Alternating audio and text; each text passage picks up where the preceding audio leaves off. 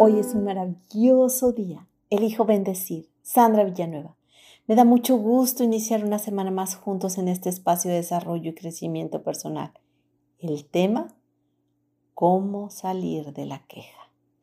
La mayoría deseamos ser felices y en ocasiones leemos libros que se relacionan con el tema, preguntamos qué hacen algunos otros a los que consideramos que son felices, vamos a retiros, meditamos, oramos, pero en alguna ocasión te has preguntado sobre la relación entre felicidad y queja?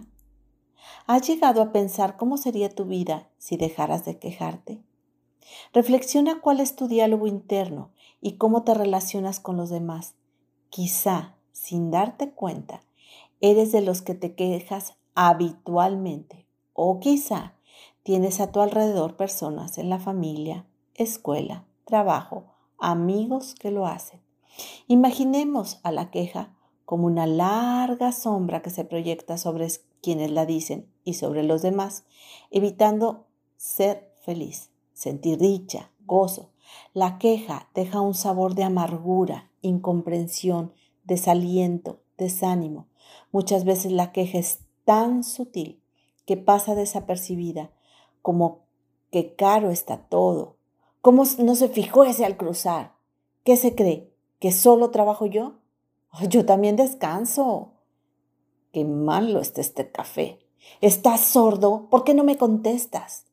En ocasiones, los comentarios que se hacen ni siquiera pensamos que son quejas.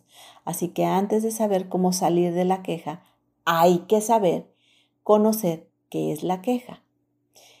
La queja es el diálogo interno que todos tenemos la queja forma parte de ese discurso interior, lo que nos decimos a nosotros mismos o también puede ser queja externa, lo que les decimos a los demás. Esas palabras que se dicen se transmiten con la intención de expresar, aliviar, entre comillas, aliviar un malestar, fastidio, tedio, incomodidad, dolor, sufrimiento o con la intención consciente o inconsciente de criticar a alguien o algo. Expresar las ideas, emociones o pensamientos que tenemos es necesario. Además, es bueno, pero hay diferencias entre lo que se dice como queja y lo que es como un comentario. Además, hay diferentes tipos de quejas. Te comparto algunas. Quejas funcionales o justificadas. Ayuda a recibir atención y apoyo cuando se considera que es necesario y detectar lo que no está funcionando bien para poner en marcha soluciones por eso son funcionales. Quejas disfuncionales son las que se dicen como molestia, disgusto, furia, enojo, las cuales llevan una connotación negativa y alejan de la búsqueda de soluciones y producen malestar y estrés a las personas que les rodean.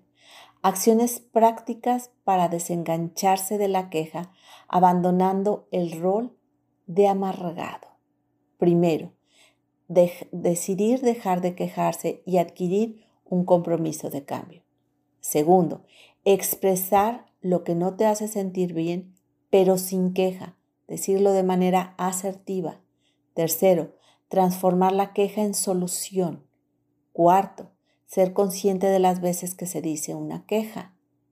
Quinto, hacer un recordatorio cuando una queja en un papel o una nota en el celular móvil o en un post-it. Sexto, anotar las ventajas de no quejarte y leerlas. Séptimo, entrenar la mirada positiva, fijarse en el entorno y pensar en lo bueno, en lo que se hace y en lo que está bien. Octavo, pensar en una vida libre de quejas. Noveno, poner el día sin quejas para empezar. Décimo, lo más importante, contagia la queja a los demás.